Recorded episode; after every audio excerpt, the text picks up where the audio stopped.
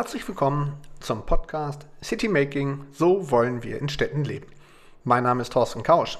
Ich bin geschäftsführender Gesellschafter der Stadtmanufaktur und spreche hier mit Personen, die unser Leben in Städten beeinflussen. Es geht dabei um die Frage der Herausforderungen für kleine, mittlere und große Städte. Es geht um Trends, aber natürlich auch um das Thema Corona und seine Konsequenzen. Ich wünsche viel Spaß beim Zuhören. Herzlich willkommen zur neuen Ausgabe des Podcasts City Making. So wollen wir in Städten leben. Ich freue mich heute, Lothar Schubert vor dem Mikrofon zu haben. Aufgewachsen ist er in Salzgitter, studierte dort Bauwesen an der TU Braunschweig und erwarb später noch den Immobilienökonomen. 1996 stieg er zunächst als Projektmanager im Hochbau in das elterliche TGA Planungsbüro ein, wechselte dann allerdings äh, etwas später nach Hamburg und ist heute, ein paar Jahre danach, kann man ja förmlich sagen, ähm, verantwortlich für ähm, das Thema äh, DC Commercial sowie DC Values. Ich sage herzlich willkommen und freue mich sehr, dass Sie sich die Zeit nehmen, lieber Herr Schubert. Vielen Dank, Herr Krausch, dass Sie äh, mich eingeladen haben. Der Einladung bin ich sehr, sehr gerne gefolgt. Äh, vielleicht als äh, Konkretisierung. Ähm, mein tägliches Wirken konzentriert sich komplett auf das Thema Projektentwicklung, also die DC Developments. Das andere ist eher eine Beteiligung von mir. Ah, wunderbar. Da wären wir gleich draufgegangen. Umso besser. Dann lassen Sie uns mal sozusagen einsteigen. Ähm, äh, ist ja sehr spannend, finde ich, sozusagen aus dem elterlichen äh, Planungsansatz sozusagen heraus. Wie stark hat Sie das elterliche Haus hm, darin motiviert, sich mit der Thematik der Stadtentwicklung und daraus resultierend der Projektentwicklung zu beschäftigen?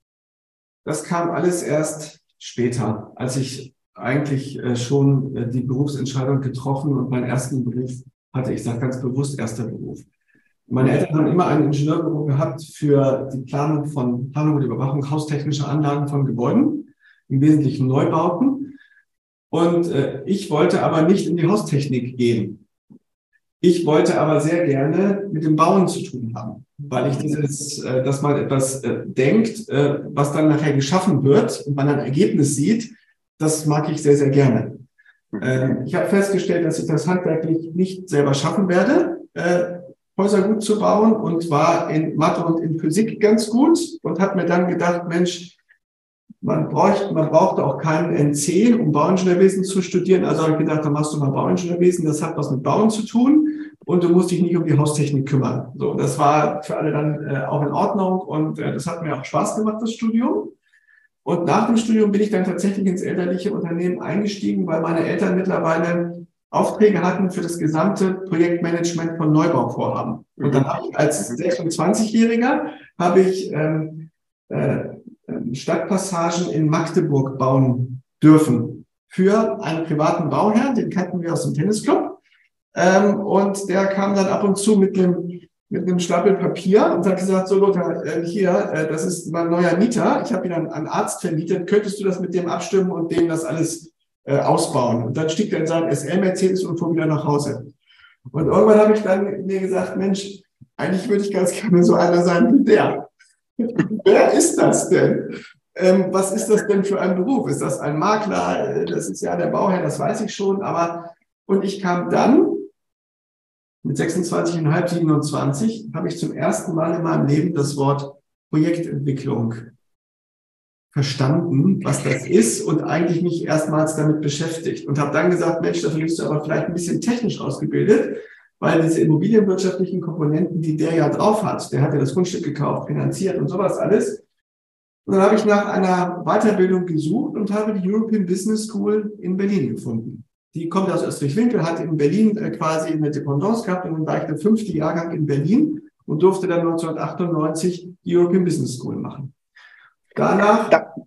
habe ich dann noch im elterlichen Betrieb ein bisschen weitergearbeitet, habe natürlich, war sehr dankbar, dass meine Eltern mir das finanziert haben. Ähm, ko konnte man das ja nicht selber finanzieren. Bin dann aber im Jahr 2000 ähm, nach Hamburg äh, gekommen und war dann dort, habe dann dort meinen ersten kaufmännischen Job gehabt. Ich habe mich beworben auf die Stelle eines Vorstandsassistenten bei einer Immobilienaktiengesellschaft.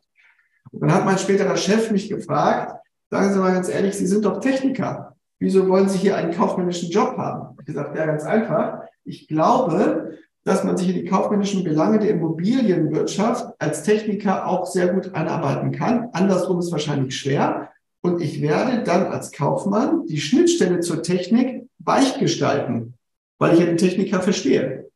Hat er gesagt, das ist ein super Job. Du kriegst die 35 Stunden Woche mal zwei, äh, weil das ist so als Vorstandsassistent. Ähm, genau. Und du kriegst einen kleinen Firmenwagen, weil das willst du ja auch haben. Und dann wird jetzt mal gearbeitet. Und dann habe ich 100 Stunden die Woche gearbeitet, zwei Jahre lang und ganz, ganz viel gelernt. Es war eine ganz tolle Zeit. Das, also den, den Weg finde ich ja tatsächlich sehr reizvoll. Ähm, und ich finde auch diese 100 Stunden verwundern mich nicht als Vorstandsassistent. Ähm, ich war mal ein paar Jahre lang ähm, äh, persönlicher Referent des Ministers und kann nur sagen, äh, da arbeitet man ähnlich viel.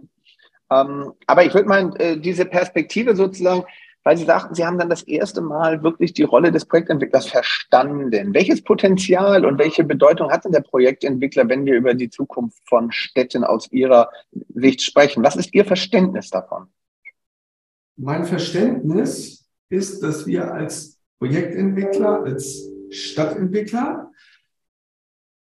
ich versuche es mal plakativ auszudrücken, die übergeordneten stadtpolitischen Interessen mit privatwirtschaftlichem Risiko in die Tat umsetzen.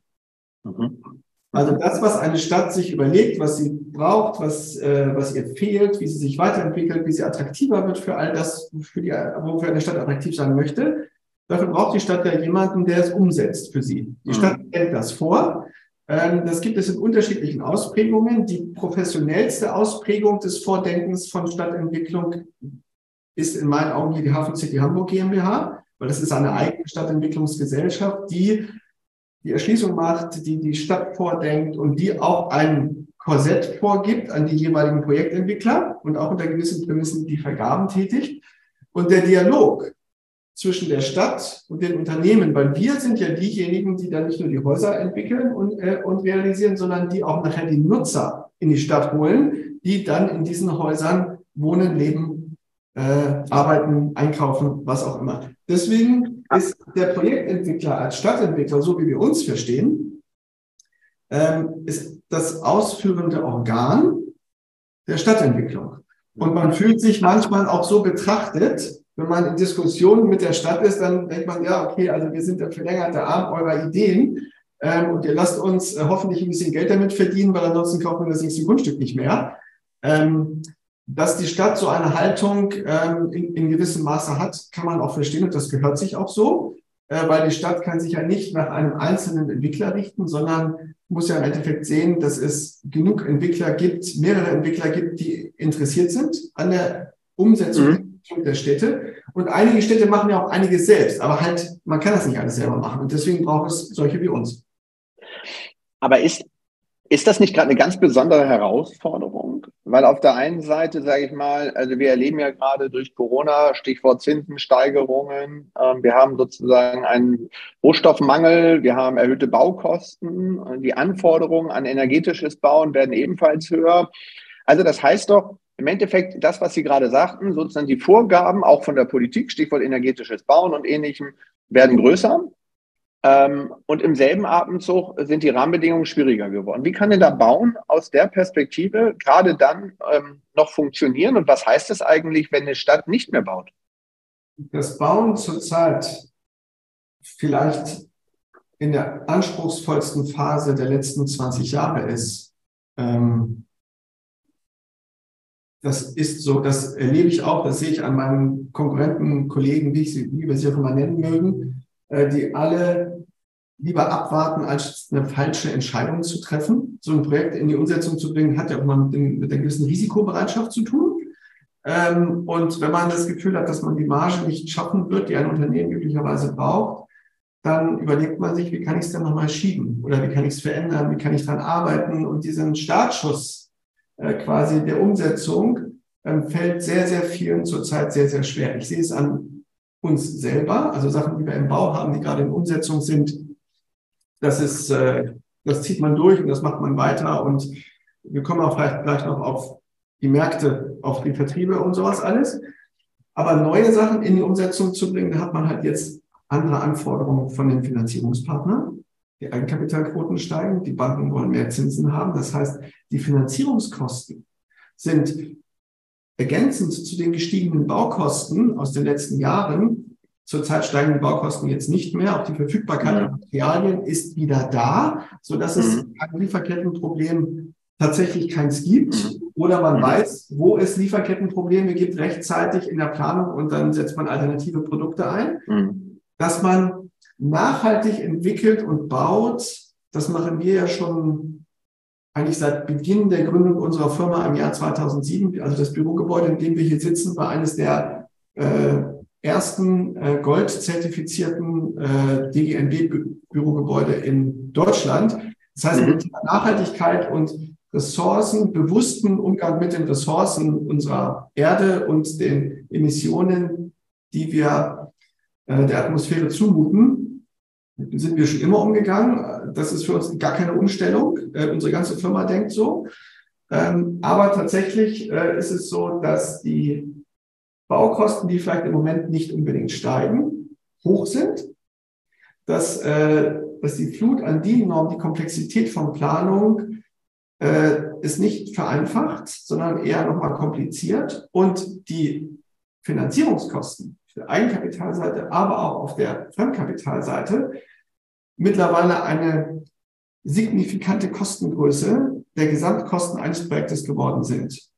Und je länger ich baue, desto teurer auch die Finanzierung. Das hat auch damit was zu tun. Ja, klar. Und das macht sehr viele sehr, sehr vorsichtig und sehr nachdenklich, denn aufgrund der gestiegenen Zinsen gibt es zwei Effekte. Der eine Effekt ist der, der potenzielle Endanleger, also an dem wir ein Bürohaus üblicherweise verkaufen oder ein Quartier oder was auch immer, der kommt mit einer 3% Rendite halt nicht mehr aus. Der braucht eine 4, 4,5, am liebsten eine 5% Rendite. Und die Rendite ist ja immer der reziproke Wert des Multiplikators auf die Miete, die wir bekommen. Also kriege ich eine Million Miete. Selbstverständlich ne, konnte ich das Haus äh, in einer sehr guten Lage für 30 Millionen Euro verkaufen, mhm. vor zwei Jahren noch. Das sind mhm. heute nur noch 25 Millionen Euro, mhm. 5 Millionen weniger.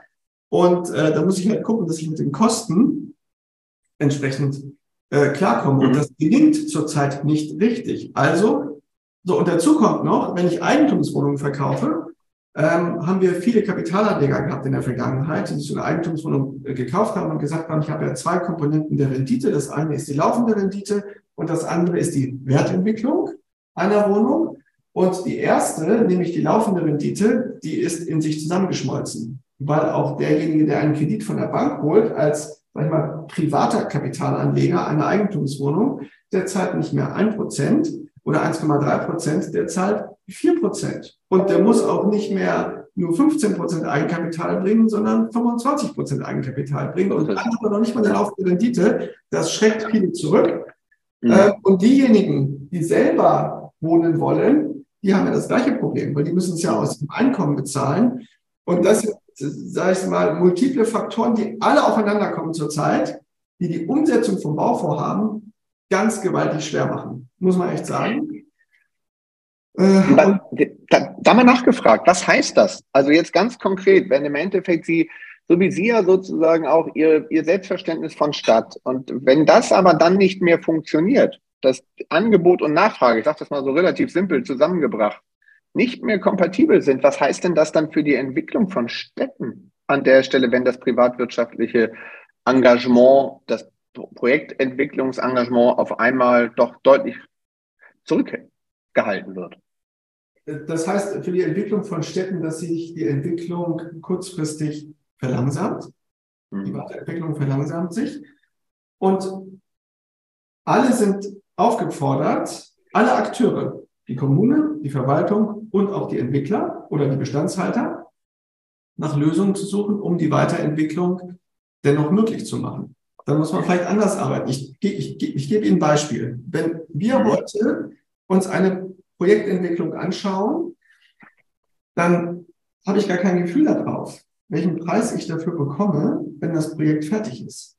Mhm. Also wie rechne ich es? Ich rechne es so, dass ich sage, am Ende der Projektentwicklung behalte ich es halt für ein paar Jahre im Bestand, bis die Marktentwicklung so ist, dass es für Investoren so attraktiv ist, dass ich eine Marge bekomme. Also was tue ich mit Fertigstellung der Immobilie. Ich besorge mir eine Langfristfinanzierung. Und da weiß ich ja schon heute, wie viel die Bank in etwa geben wird und welche Kapitaldienstfähigkeit sie hat. Man sagt immer so, mhm. sechs Prozent bei Gewerbe und fünf Prozent bei Wohnen.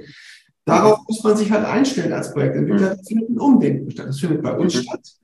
Äh, das findet aber dann auch bei der Verwaltung statt. Die Verwaltung sagt, okay, der will es halt nicht verkaufen, der will es im Bestand behalten. Für uns als Verwaltung gut, ähm, weil dann kann ich ihm vielleicht ein paar mehr Freiheitsgrade geben, denn er ist ja gekommen, um zu bleiben. Er ist nicht gekommen, um wieder zu gehen. Ähm, das ist ein Beispiel davon und das geht mit Gewerbe so wie auch mit Wohnen. Aber das heißt doch im Umkehrschluss, äh, jetzt nochmal auch auf die Transformation der Städte. Wir alle sagen sozusagen, dass die, Transform dass die Städte die Transformationsorte der Gesellschaft sind, wo das Thema Nachhaltigkeit ähm, und so weiter, ähm, UN-Charta ähm, und all diese Themen, die ja richtig sind, dass die sozusagen dort den Nukleus bilden. Wenn mhm. jetzt aber genau diese Ziele sozusagen in Stocken geraten, dann haben wir ja im Endeffekt sehr weitreichende Konsequenzen für die Transformation in Gänze. Also mit anderen Worten heißt es ja, dass im Endeffekt dadurch ähm, eine, ja, sagen wir mal so, dieser, dieser erforderliche Veränderungsprozess, äh, was das Thema Nachhaltig anbetrifft, Nachhaltigkeit anbetrifft, dann ja in den Städten gerade doch ähm, stark zurückgehalten wird, wollen wir es mal vorsichtig formulieren. Also, wenn man nicht neue Wege findet mit den klassischen Methoden, geht es zurzeit nicht. Vielleicht ja. ist es in einem Jahr wieder anders, wenn die Zinsen vielleicht ein bisschen niedriger geworden sind und alternative Anlageformen dann doch nicht so gut funktionieren, dass man sich dann wieder mehr auf die Immobilie besinnt. Äh, das, ich denke, auch das ist ja Zyklen unterworfen. Äh, das ist aber gar nichts Schlimmes. Ähm, wenn das jetzt ein bisschen verlangsamt wird, dann gibt es einen Nachholeffekt vielleicht in anderthalb oder zwei Jahren. Äh, da wäre ich jetzt nicht so pessimistisch. Denn die, die Megatrends, Nachhaltigkeit, ESG, Urbanisierung, die 15 Minuten Stadt, äh, die lassen sich von solchen Markt, ähm, Markt ähm, wie wir sie im Moment haben, lassen sich die Megatrends ja nicht aufhalten. Also man hat es ja gesehen in Corona. Ne? Corona hat ja nicht den Megatrend äh, der Urbanisierung der 15-Minuten-Stadt aufgehalten. Die hat das vielleicht einmal ganz kurz anhalten lassen, nachdenken lassen, ausgebremst, nachjustieren. Vielleicht hat sie einen Megatrend des äh, Bedürfnisses, wie viele stationäre Handelsflächen brauche ich in den Innenstädten, etwas beschleunigt. Das kann schon sein an dieser Stelle. Ähm, aber auch durch das Abstand halten, durch das sich nicht mehr treffen, hat es auch das Bewusstsein der Menschen auf Begegnungsorte quasi wieder zum Leben oder noch stärker in den Fokus gerückt. Das sehen wir ja an unseren, Umfra an unseren Umfragen, die wir machen, äh, was die Menschen gerne haben wollen und wie sie denn sein wollen in den Innenstädten. Äh, das, wär, das wäre, da würde ich mich jetzt gerne mal reingehen. Da, da greife ich ja mal rein, weil das ist ja genau der Punkt, der mich so interessiert. Sie machen ja diese Umfragen regelmäßig ähm, und haben jetzt, auch gerade ja eine relativ neue Umfrage zum Thema genau, ne, wie wollen die Menschen eigentlich in Innenstädten zukünftig leben? Ähm, was sind denn da so die größten Erkenntnisse? Äh, was ist das, was für die Menschen die wichtigsten Faktoren sind, die sie in Städte zieht? Äh, die, die Menschen ähm, also erstmal ist es so, äh, kann ich vielleicht sagen, dass wir jedes Jahr 10.000 Menschen befragen. Das machen wir mit CWEC zusammen, machen wir so eine repräsentative deutschlandweite Umfrage. Ähm, und man kann das dann auch filtern und, aus, äh, äh, und auswerten nach unterschiedlichen Methoden, Städten und sowas. Und wir haben es jetzt zum dritten Mal gemacht und in diesem Jahr haben wir das Thema Nachhaltigkeit hinterfragt. Wir haben im letzten Jahr zum Beispiel herausgefunden, dass ähm, Dorf und Stadt ähm, aufeinander ein bisschen eifersüchtig sind. Die, die in der Stadt leben, äh, möchten gerne Attribute vom Dorf haben und die, die auf dem Dorf leben, möchten gerne Attribute von der Stadt haben. Deswegen ist man in der Stadt eigentlich aufgefordert, dörfliche Strukturen in den Quartieren zu integrieren, weil das dann beides in einem ist.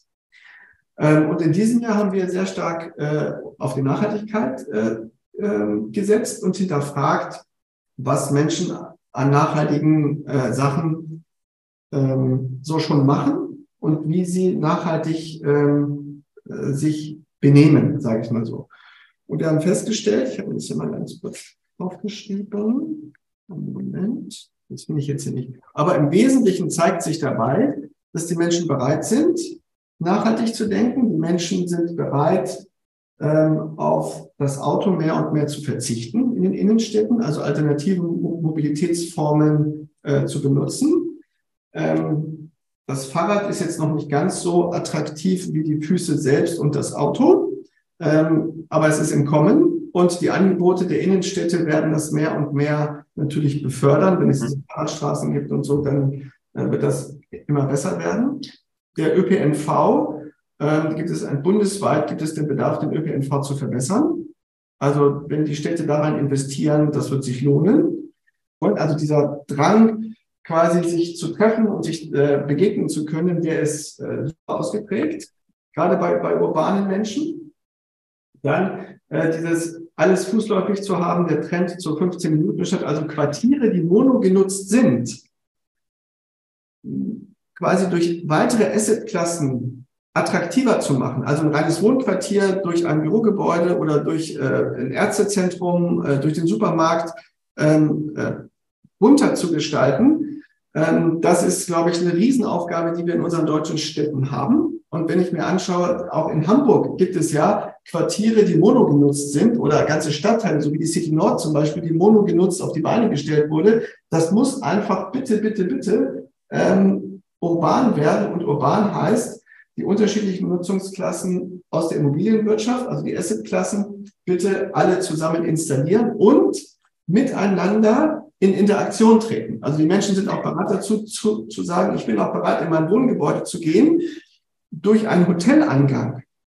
Ja, der Hotelier kann ja am besten mit Gästen umgehen. Er empfängt die Menschen ja am besten und deshalb hat man keinen sterilen Eingang. Ähm, und was die Menschen noch nicht so sehr, wozu sie noch nicht so sehr bereit sind, ist das Thema Sharing im Wohnbereich.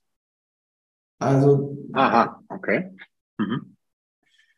Also diese Multifunktionalität, von der Sie sprechen, das ist ja im Endeffekt der, der Kerngedanke dabei.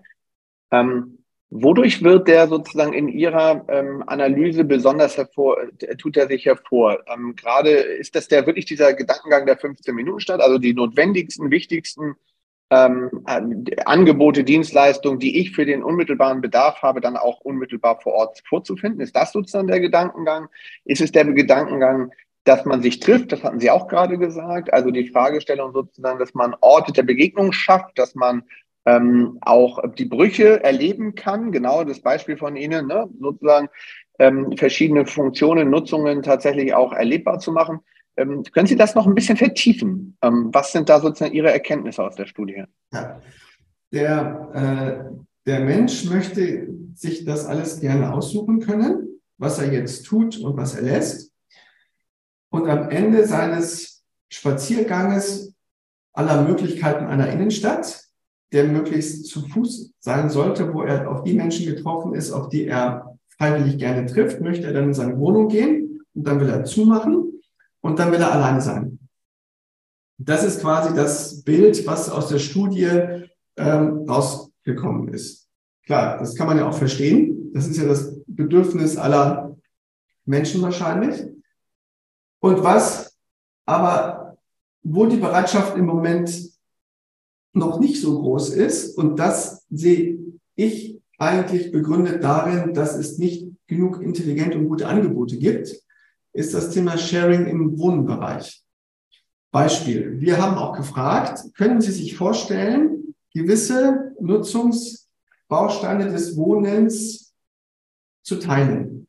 Da haben wir gefragt. Also ich sag, ich sag mal so ein typisches Beispiel, was ich da immer interpretiere, ich gehe mal kurz dazwischen, ist ja so in einem, in einem ähm, das Gästezimmer. So, wo ich immer sage, das könnte man ja vielleicht auch zentrieren. Warum soll ich sozusagen in jedem, in jeder Wohnung ein Gästezimmer haben, wenn ich das irgendwo auch ähm, für alle eins habe oder für alle zwei? Sowas in der Art meinen Sie wahrscheinlich, ne? Als Beispiel. Das, genau, das Arbeitszimmer, genau. Das Zimmer, der Hobbyraum, äh, ja. immer den Stellplatz, wenn ich ihn nicht brauche, solche ganzen Sachen. Da ist die Bereitschaft noch nicht so groß. Ähm, was ich nicht so richtig verstanden habe. Aber vielleicht liegt das auch daran, dass es das Angebot noch nicht gibt. Ich gebe Ihnen dazu ein Beispiel. Wir entwickeln hier gerade ähm, ein äh, großes Wohnprojekt äh, und realisieren das äh, tatsächlich gerade äh, im Westfield Hamburg, also im Überseequartier. Da entstehen 306 Wohnungen. Wir nennen das 11 Decks, weil das hat in Summe elf Geschosse. Und das Besondere dieser Wohnanlage ist, dass es einen Community Space gibt. Also auf 21.000 Quadratmeter Wohnfläche kommen 600 Quadratmeter Community Space. In diesem Community Space sind drin Coworking-Bereiche, ein Gaming Room, da ist auch drin äh, quasi ein Werkzeugraum, wo alle Werkzeuge drin sind, die man in einer Wohnung oder in einem Haus braucht. Alles ist auch gechippt, so dass ich weiß, wer es vorher hatte, falls es kaputt ist. Also deswegen, das glauben wir, dass es deswegen auch alles heile bleibt. Da ist drin ein Partyraum, den ich mieten kann. Da sind Fitnessbereiche drin und es wird auch Yogastunden dort im Angebot geben. Und dieser 600 Quadratmeter große Bereich, der wird irgendwie auch betrieben werden. Der kann auch rein digital betrieben werden, aber am Anfang werden wir ihn erstmal auch mit äh, Personen betreiben, mhm. äh, damit wir davon lernen. Und als wir das Produkt auf die Beine gestellt haben, Herr Kausch, haben wir uns überlegt, lass uns doch mal gucken, wo es sowas schon gibt. Das gibt es in schwer, schwer wahrscheinlich, schwer wir bis haben, kaum möglich. Wir haben in Deutschland kein Beispiel gefunden. Wir haben sie in London gefunden, in New York gefunden. Da haben wir solche Sachen gefunden ähm, und haben uns dann zu diesem Setup entschieden, was wir jetzt hier gerade in die Tat umsetzen. Und beim Vertrieb ist das so, dass die Käufer das teilweise deswegen kaufen, weil sie sagen, dieser Community Space nachher, der verlängert ja meinen eigenen privaten Wohnraum auf eine wunderschöne Art und Weise. Das ist alles ein Kann, aber kein Muss. Und deswegen gibt es ganz viele, die einfach sagen, ich kaufe mir eine Zweizimmerwohnung. Ich brauche keine Dreizimmerwohnung mehr. Hm. Was, äh, was dieses ähm, Konzept jetzt nicht hat, und das werden wir vielleicht im nächsten äh, Projekt installieren, ist nämlich zum Beispiel genau dieses Gästezimmer. Warum, ich, warum kann ich nicht einfach anstatt 100 Dreizimmerwohnungen 100 Zweizimmerwohnungen machen und 15 Gästezimmer, die ich on demand digital dazu buchen kann. Mhm. Das ist das genau. für jeden viel günstiger. Ich kann mir was Besseres leisten. Auch das ist ja eine Frage, wer kann sich welches Wohnen wie in Zukunft leisten, wenn Bauen nicht billiger wird. Dann sind das die Ansätze, die es gibt. Und äh, wir machen auf jeden Fall weiter, auch wenn die Umfrage hier gesagt hat, also das, das Arbeitszimmer teilen wir nicht gerne, mhm. haben Menschen gesagt. Wir, wir haben auch eine Frage gestellt, das passt nämlich auch ganz gut dazu, zum Thema Büro. Wie nachhaltig. Bevor wir, Herr Lorenz, bevor wir zum Büro kommen, ich würde gerne noch einmal bei dem ersten Punkt bleiben. Lassen wir uns gleich sozusagen nacheinander mal die Themen diskutieren. Ja. Ähm, wenn ich mir das vorstelle, ich finde das ja sehr reizvoll. Sie sagten gerade, dann nehme ich mir halt anstelle einer Dreizimmerwohnung eine Zweizimmerwohnung. Ähm, gibt es da auch schon Ansätze, das in Kooperation mit tatsächlich dann Hotelbetreibern oder, oder Gasthausbetreibern zu denken? Also tatsächlich zu sagen, warum soll ich nicht auch in diesem ähm, ähm, Community-Bereich äh, das, das wiederum verknüpfen über einen Guesthouse-Ansatz, äh, weil das natürlich dann auch wiederum bedeutet, dass äh, da auch wieder Leben dann da stattfindet. Äh, auf der einen Seite, und das ist natürlich auch wirtschaftlich sich äh, viel sinnvoller herausstellt, als wenn ich dann wiederum 15 Zimmer on Demand halte, die, von die ich aber von 365 Tagen vielleicht dann doch nur 320 Tage ausgenutzt habe oder sogar weniger an der Stelle. Also es ist ja dann auch eine Kalkulation. Gibt es da schon solche Kooperationsmodelle, dass man sozusagen auch da ähm, sowas zusammendenkt? Also ähm, mir ist da jetzt keins bekannt, äh, aber mhm. wir führen genau diese Gespräche und entwickeln gerade ein Produkt, äh, das wir dann hier in Hamburg an geeigneter Stelle vorstellen wollen und hoffen, dass es gefällt, wo genau so etwas passiert, wo ich nämlich eine Eingangshalle habe, und in dieser mhm. Eingangshalle kommen die Büronutzer, da kommen die Wohnungsnutzer und da kommen die Hotelgäste rein. Mhm. Und die wird natürlich vom Hotelier betrieben, weil der kann am besten mhm. mit Gästen umgehen. Und ich habe keine Stelle in den Eingangsbereich, ich verknüpfe das einfach. Die Stellplätze unten drunter werden tagsüber vom Büro genutzt, nachts von den Wohnungen und so schaffe ich ganz viele Synergieeffekte und genauso auch mit den Gästezimmern. Es gibt mhm. eine, eine Vorbuchungsrate beim Hotel für die Gästezimmer und die haben auch eine etwas andere Ausstattung. Die sind etwas, ähm, also die sind halt auf Gäste der Wohnungen ausgelegt und sind auch von diesem Trakt zu begehen. Mhm. Und äh, all das kann man noch heutzutage denken und machen, gerade in urbanen Gebieten, wo man über und wo man über Sachen, die äh, nicht gebaut sind, die ja deswegen am nachhaltigsten sind, nachdenken kann. Wenn ich nur eine Eingangshalle baue statt drei, habe ich ja zwei nicht gebaut. Logisch, klar. Aber genau sowas denken wir, aber dass es so etwas gibt, kann ich Ihnen kein Beispiel zeigen. Hm. Okay. Ähm, noch einmal einen Schritt zurück, bevor wir zu den Büros kommen. Ähm, das ganze Thema geht ja ganz stark auch in die Richtung von Quartiersmanagement, wenn man mal so will. Sie haben ja das ja gerade genannt, Sie würden das sozusagen, man kann das alles digitalisieren, aber im ersten Schritt machen Sie das vor allen Dingen auch durch Personen, die sich um das Thema der Community kümmern. Und ich meine, wir kennen ja nun Community Manager nicht nur aus den Social Media Aktivitäten, sondern wir kennen Community Manager, wenn es um Coworking Spaces geht und ähnlichem. Ist sozusagen dieser Trend, dass es dann auch wirklich darum geht, Begegnungen zu kreieren, äh, Menschen zusammenzuführen ähm, und, ähm, sage ich mal, ja, so ein, so ein Feel-Good-Manager tatsächlich zu haben. Ist das das, was auch aus Ihrer Sicht dann ähm, dazu beiträgt? Sie haben das ja gerade gesagt, dass sich der Verkauf und auch die, die Immobilie auch attraktiver darstellt? Auf jeden Fall. Ähm, insbesondere deswegen, um besser zu lernen, was wird wie genutzt und was ist wie gewollt. Wenn ich, nur wenn ich lerne, kann ich es weiterentwickeln. Ähm, und äh, zu glauben, dass die Menschen es exakt so annehmen, wie wir es vordenken, wird ja nicht passieren. Der Kunde entscheidet ja, ob er das macht oder ob er es nicht macht. Äh, und dafür braucht man unbedingt äh, eine aktive Begleitung des Betriebes, um nachjustieren zu können. Und auch, um immer wieder Anreize zu schaffen mhm. äh, und die Leute auch zu fordern. Ein ganz wichtiger Punkt ist die generationsübergreifende Denke, dass wir solche Quartiere nicht nur für eine Zielgruppe bauen, sondern dass da tatsächlich Familien, ältere Menschen und jüngere Menschen zusammenkommen können, die sich dann ja später auch gerne helfen. Ne? Also der Senior passt ja gerne auf das Kind des jungen Ehepaares auf ähm, und der Vater von dem Kind ähm, programmiert gerne das iPhone für den Senior. Also das ist ja, das ist ja wie Familie, nur quasi urban und weil es kein, obwohl es keine Blutsverwandtschaft gibt. Aber das ist das, was Menschen wollen. Das kommt ganz klar da heraus. Und wenn man das nicht begleitet, ähm, dann, äh, dann schleift sich das nicht ein. Äh, und das macht die Leute ja effizient. Da nochmal den, den Punkt sozusagen, den Sie gerade genannt hatten. Gehen wir mal rüber auf das ganze Thema Arbeiten. Wie sieht es denn da aus? Was sind denn da Ideen? Es gibt ja Menschen, die sagen, Büros brauchst du doch gar nicht mehr. Ne? Ähm, die Leute haben doch gelernt, zu Hause zu arbeiten, Büros braucht es nicht mehr. Wir beobachten das Gegenteil, ähm, denn äh, Corona hat uns gelehrt, dass wir, ich würde mal sagen, ongoing Business Ongoing Business können wir digital super machen. Oder auch ein Kennenlernen, so wie wir jetzt, diesen Podcast, ja, das kann man digital wunderbar machen. Aber die Unternehmen haben auch festgestellt, um ein Unternehmen weiterzuentwickeln, um die wesentlichen Probleme auf den Tisch zu packen, zu diskutieren, zu lösen, ähm, dafür müssen die Menschen zusammen an einem Tisch, die müssen zusammenkommen. Und äh, viele Unternehmen leiden darunter, dass die Mitarbeiter nicht gerne genug ins Büro kommen.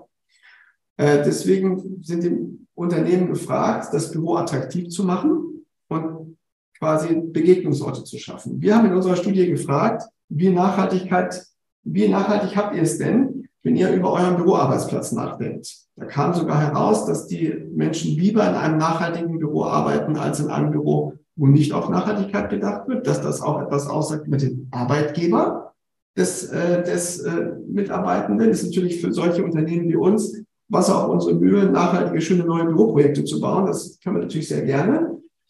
Ähm, und auch da ist das Thema Sharing ähm, ist leider durchgefallen, komplett durchgefallen. Ähm, die modernen Büroarbeitskonzepte sehen ja üblicherweise vor, dass ich 100 Prozent Mitarbeiter habe und nur zum Beispiel 60 Prozent Arbeitsplätze. Dass ich quasi mir meinen Arbeitsplatz buchen muss oder ich morgens den Rolli quasi aus der Station nehme und irgendwo gegenfahre äh, und irgendwo hinfahre und mich hinsetze. Das macht aber das Arbeiten am Arbeitsplatz maximal steril. Weil ich dann ja nicht das Foto von meiner Frau und meiner Tochter da drauf es fehlen die, es fehlen die individuellen Komponenten, genau. Ja, genau. Die Menschen wollen das nicht. Die Menschen wollen einen Arbeitsplatz, auf den sie sich freuen und nicht die Ungewissheit, oh, wo und neben wem werde ich denn heute sitzen. Auf der anderen Seite wollen sie aber Begegnungsmöglichkeiten haben im mhm. Büro. Das heißt, wenn man all das, was das Bedürfnis der Menschen ist, zusammenzählt, dann braucht es 100% Büroarbeitsplätze und Begegnungszonen, dann brauche ich mehr Bürofläche als in der Vergangenheit. Also da muss man irgendwelche Kompromisse schließen. Ne? Spannende ähm, These, ehrlich gesagt. Eine sehr spannende These, finde ich. Die ist also, ja ähm, also gegenläufig gegen all dem, was man so momentan hört, wenigstens am Markt. Es ist natürlich so, dass am Ende ja auch der Unternehmer entscheidet, wie viele Büroarbeitsplätze er installiert. Ne? Habe ich 100 Prozent Mitarbeiter, wie, wie viel Prozent äh, Präsenzarbeitsplätze installiere ich denn und wie attraktiv mache ich das? Ich habe das deswegen auch überspitzt dargestellt, weil es auch so ist, das ist nämlich auch rausgekommen, die Menschen gehen schon auch gerne raus und haben einen Weg zwischen Arbeit und äh, Wohnung. Das haben die schon gerne den Weg hin und den Weg zurück ähm, und sitzen eben nicht nur den ganzen Tag gerne in der Küche. Das ist sicherlich von Mensch zu Mensch, von Typ zu Typ auch unterschiedlich. Und man fragt sich ja immer, welche Menschen bringen meine Firma eigentlich voran? Ähm, aber attraktive und gute Arbeitsplätze anzubieten als Arbeitgeber, glaube ich, steht ganz hoch im Kurs. Also wir merken das ja auch, wenn man sich die Marktentwicklung anschaut, wie viele Büros werden denn neu vermietet in Hamburg? Ne? Also Hamburg ist eine Stadt, da haben sie üblicherweise um die 500.000 Quadratmeter Büromietverträge pro Jahr. Ja, mal pro Jahr, 500, mal 600. Und ähm, da ist keine rückläufige Aktivität zu sehen. Das ist das, was zurzeit am besten in der Immobilienwirtschaft funktioniert, nämlich Büros zu vermieten. Weil die Unternehmen genau auf diese modernen, nachhaltigen Office-Gebäude schielen. Und ähm, das ist ganz klar ein Geschäftsfeld. Also ähm, ich finde den Teil ja, äh, an sich ist es ja wirklich spannend, weil auf der einen Seite erleben wir ja genau das, dass es überall Coworking Spaces gibt, die irgendwie genau diese Be Begegnungsorte auch sind und die kommen ja gerade wirklich an jeder Ecke, sozusagen auch in jeder Stadt werden sie gerade gebaut und werden auch vermeintlich als Allheilmittel für die Nachnutzung von, keine Ahnung, Galerierproblemen so skizziert und auch zur Belebung von Innenstädten und so etwas. Das ist ja wirklich ein typisches Thema. Auf der anderen Seite ist es aber ja genauso, dass man ähm, auch erkennt, dass die Frage sozusagen auch im Coworking Space habe ich in den meisten Fällen ja doch einen eigenen Raum oder einen eigenen Arbeitsplatz für mich. Insofern ist das ja tatsächlich nicht gegenläufig. Ähm, und ähm, ich finde die Diskussion darüber sehr spannend, wie viel Individualität brauche ich als äh, Mitarbeiter äh, und im selben Atemzug aber auch, wie viel Begegnung brauche ich. Weil ich glaube, genau das, was Sie sagen, erleben wir ja alle strategische und wichtige Diskussionen können Sie digital nicht führen. Also ich habe wenigstens noch keine Form, keine Form erlebt, wo ich wirklich das Beziehungselement ähm, per Digitalformat ersetzen kann. Und natürlich sind das immer emotionale Momente, wenn man wichtige Gespräche führt, wo der eine angefasst ist und so. Deshalb glaube ich tatsächlich, dass es richtig ist, ähm, da auch ähm, diese Diskussion zu führen. Ich würde aber nochmal fragen, wenn das so ist, dass wir mehr Begegnung brauchen, dann müssten wir doch trotzdem ganz anders die Immobilien denken. Auch die, die Geschäftsimmobilien müssten doch viel mehr diese Begegnungsräume ermöglichen und müssten viel weniger diese Wabenmentalität und Einzelbüros haben, oder? Oder ist es eine Mischung aus beidem? Es ist die Mischung. Es ist die Mischung. Der Mitarbeiter hat es geschafft, wenn er in einer Zelle sitzen kann, allein oder zu zweit, in der Bürozelle. Die wollen ihre Privacy schon am Arbeitsplatz auch ein bisschen haben. Und dann wollen sie aufstehen und rausgehen. Und die Teeküche soll ein Begegnungsort sein äh, mit Zonen, wo man sich dann zurückziehen kann. Und lass uns doch mal da ein kleines Pläuschchen machen, da einen Kaffee trinken, mhm. das jenes. Das ist das, was die, ähm, das ist zumindest unser Gefühl. Mhm. Und so sehen wir es auch gerade an den Space Plannings, die wir sehen von Bürogebäuden, die wir gerade selber entwickeln oder äh, uns anschauen. Das ist das, was die äh, Leute haben wollen ähm, auf der, ähm, also im Großraum, im Großraum möchte, ich will jetzt nicht sagen, möchte keiner arbeiten, aber die meisten wollen nee. im Großraum arbeiten. Mhm. Ja, das, äh, das finde ich sehr spannend. Also es geht sozusagen genau um die Trennung. Da, wo ich sozusagen äh, diesen sozialen Kontakt brauche in der Teeküche, da Begegnungsfläche zu schaffen. Aber ansonsten, wenn es wieder um das Thema Arbeiten geht, sich wieder zurückzuziehen. Ist ein bisschen vergleichbar mit dem, was Sie vorher geschildert hatten beim Thema Wohnen. Ne? Da ist das ja auch sehr ähnlich. Das heißt, ich ziehe mich zurück, kann die Tür hinter mir schließen und faktisch habe ich dann aber auch den Begegnungsraum im Sinne der Community Spaces, äh, wo ich dann auch andere treffen kann. Finde ich eine sehr äh, schöne Chronologie oder äh, Duplizität an der Stelle. Und das ist, vielleicht kann man, wenn man da einen Strich runterzieht, ist das, sind das menschliche Bedürfnisse. Und für, für diese Menschen machen wir doch die Weiterentwicklung der Innenstädte. Für diese Menschen denken wir über Konzepte nach. Und deswegen machen wir auch solche Studien, um immer wieder mal entweder zu bestätigen, was wir denken, oder auch zu sagen, hey, ähm, das ist ja interessant, das hätte ich so gar nicht gedacht, dass die Menschen ähm, doch etwas anders denken, als es an vielen Stellen vorgelebt wird, gerade jetzt in diesen Bürobereichen zum Beispiel. Mhm. Ähm, und dann überlegen wir uns, äh, Beiträge zu schaffen. Mit dieser Studie können wir, können wir auch in jede Stadt gehen. Also ich kann, mhm. keine Ahnung, wenn, ich weiß nicht, wie viele Galeria Akasha Kaufprojekte gibt es? 100? Ne? Mhm. Äh, da kann ich in 100 Städte gehen und denen sagen, guck mal, in eurer Stadt äh, ist das Ergebnis unserer Studie. Und deckt mhm. sich das mit euren stadtentwicklungspolitischen Zielen? Äh, oder habt ihr Interesse daran, dass wir mal darüber diskutieren und was an irgendeiner Stelle mhm. nachjustiert? Wollt ihr auch mal ein bisschen weiter denken? Ähm, und damit quasi ein Baukasten äh, für oder Bausteine für die Weiterentwicklung der Städte jeweils gemeint oder einen Beitrag zu leisten, das zu definieren. Mhm. Sehr spannend. Also ich finde ehrlich gesagt, ich könnte mit Ihnen jetzt noch eine gute Stunde drüber diskutieren, weil ich finde, das ist so schön, äh, da in die Tiefe zu gehen. Und aber Sie haben ein so schönes Schlusswort gesagt mit den Worten, genau deshalb machen wir das ja, um die Städte zu entwickeln. Insofern bleibt mir gar nichts anderes, als vielen, vielen Dank zu sagen für Ihre Motivation äh, und auch die Konkretisierung, wie diese Motivation sich dann in den Innenstädten konkret auswirkt. Das hat mir sehr viel Spaß gemacht. Und ähm, ja, ich freue mich sozusagen, wenn wir tatsächlich mal das erste konkrete Projekt in der Hamburger Hafen City erleben können mit dem Community Space, ähm, dass man dann sagen kann, es hat sich auch, es ist die richtige Entscheidung gewesen. Was sozusagen in Amerika und England schon funktioniert, kann in Deutschland ja auch funktionieren. Warum soll das nicht gehen? Vielen Dank für Ihre Zeit. Vielen Dank, Herr Klausch.